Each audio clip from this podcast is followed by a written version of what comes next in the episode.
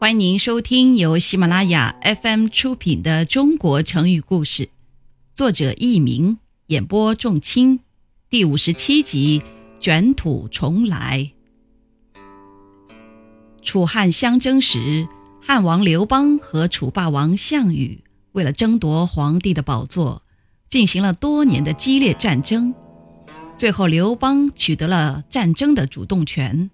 公元前两百零二年，垓下一战大败项羽。项羽率领八百名骑兵深夜突围，向南方逃去。逃到乌江时，项羽的部下只剩下二十八个人，而刘邦的追兵则有几千人之多。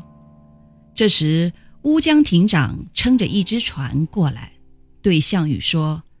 江东虽小，但是也有一千里的土地，几十万的人民，您仍然可以在那里称王。赶快渡江去吧。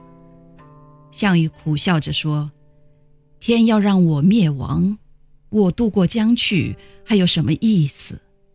况且当初和我一起渡江西进的八千多江东子弟，如今没有一个活着。”即使江东的父老兄弟同情我，继续拥戴我为王，可是到了今天这个地步，唉，我还有什么脸去见他们呢？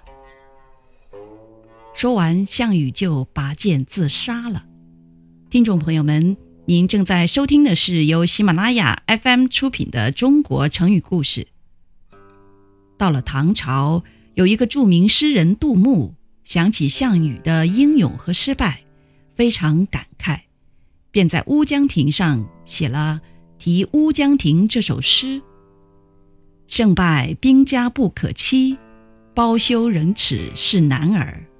江东子弟多才俊，卷土重来未可知。”意思是说，如果项羽当时不自杀身亡，而是渡过江去积聚力量。再回来与刘邦较量，那么谁胜谁负还很难说呢。后来人们用“卷土重来”比喻遭受失败和挫折之后又重新再来，卷土扬起尘土。